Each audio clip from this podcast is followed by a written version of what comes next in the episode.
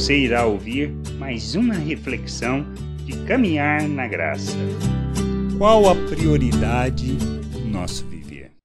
O que é de fato prioritário e importante? Por que nós vivemos neste mundo se fomos salvos por nosso Deus? Por que não fomos levados para o reino de Deus? Questão que a gente precisa parar e pensar, pois se entendermos e compreendermos, nós andaremos na vontade de Deus. Paulo, escrevendo a Timóteo em sua primeira carta, no capítulo 2, do versículo 4 ao 7, ele afirma: O qual deseja que todos os homens sejam salvos e cheguem ao pleno conhecimento da verdade, porquanto há um só Deus e um só mediador entre Deus e os homens, Cristo Jesus, homem, o qual a si mesmo se deu em resgate por todos. Testemunho que se deve prestar em tempos oportunos. Para isto, fui designado pregador e apóstolo, afirma a verdade e não minto, mestre dos gentios na fé e na verdade. Esse era o entendimento e a prioridade de Paulo. Da mesma maneira que ele, nós precisamos entender que recebemos da mesma incumbência por meio de Cristo Jesus, pois é o que traduz a grande comissão: ir por todo o mundo, pregar, ensinar acerca da vontade de Deus e vivermos essa plena vontade. É disto que trata a nossa vida. Nossa prioridade é levar esta salvação que recebemos mediante Cristo Jesus a todas as pessoas, ao conhecimento da verdade. A mensagem oculta em Deus e revelada a todos nos últimos tempos se trata disto, da salvação de nosso Deus mediante Cristo Jesus que nos resgata das trevas e nos transporta para o reino de Deus. Somos chamados para sermos filhos de Deus. Para conhecendo a sua salvação, vivamos neste mundo como Cristo, sendo seus imitadores. Cristo veio ao mundo para revelar o Pai, para revelar a sua salvação, para libertar-nos dos nossos pecados, para nos fazermos servos da justiça, para andarmos neste mundo como filhos de Deus e somos de fato filhos de Deus, pois a obra de Cristo foi para isto, para nos resgatar e nos fazer filhos. Deus, por meio de Cristo Jesus, nos fez um novo ser, uma nova criatura. Ele nos deu da sua vida, da sua natureza.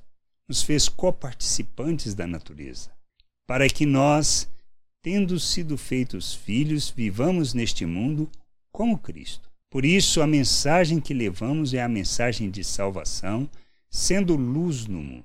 Nós santificamos o nosso proceder, não para nos aproximarmos de Deus, mas para que nós possamos levar o nosso Deus às pessoas. Essa é a prioridade da nossa vida, pois sermos plenos de Cristo, cheios de Cristo, se trata de santificar o nosso proceder, rejeitando as obras das trevas, nos despindo da natureza humana, nos revestindo de Cristo para que assim proclamemos de forma plena a mensagem de nosso Deus, da sua salvação a todas as pessoas. Crescer nisso, amadurecer, compreender estas coisas é nossa responsabilidade e o compromisso que temos com Deus.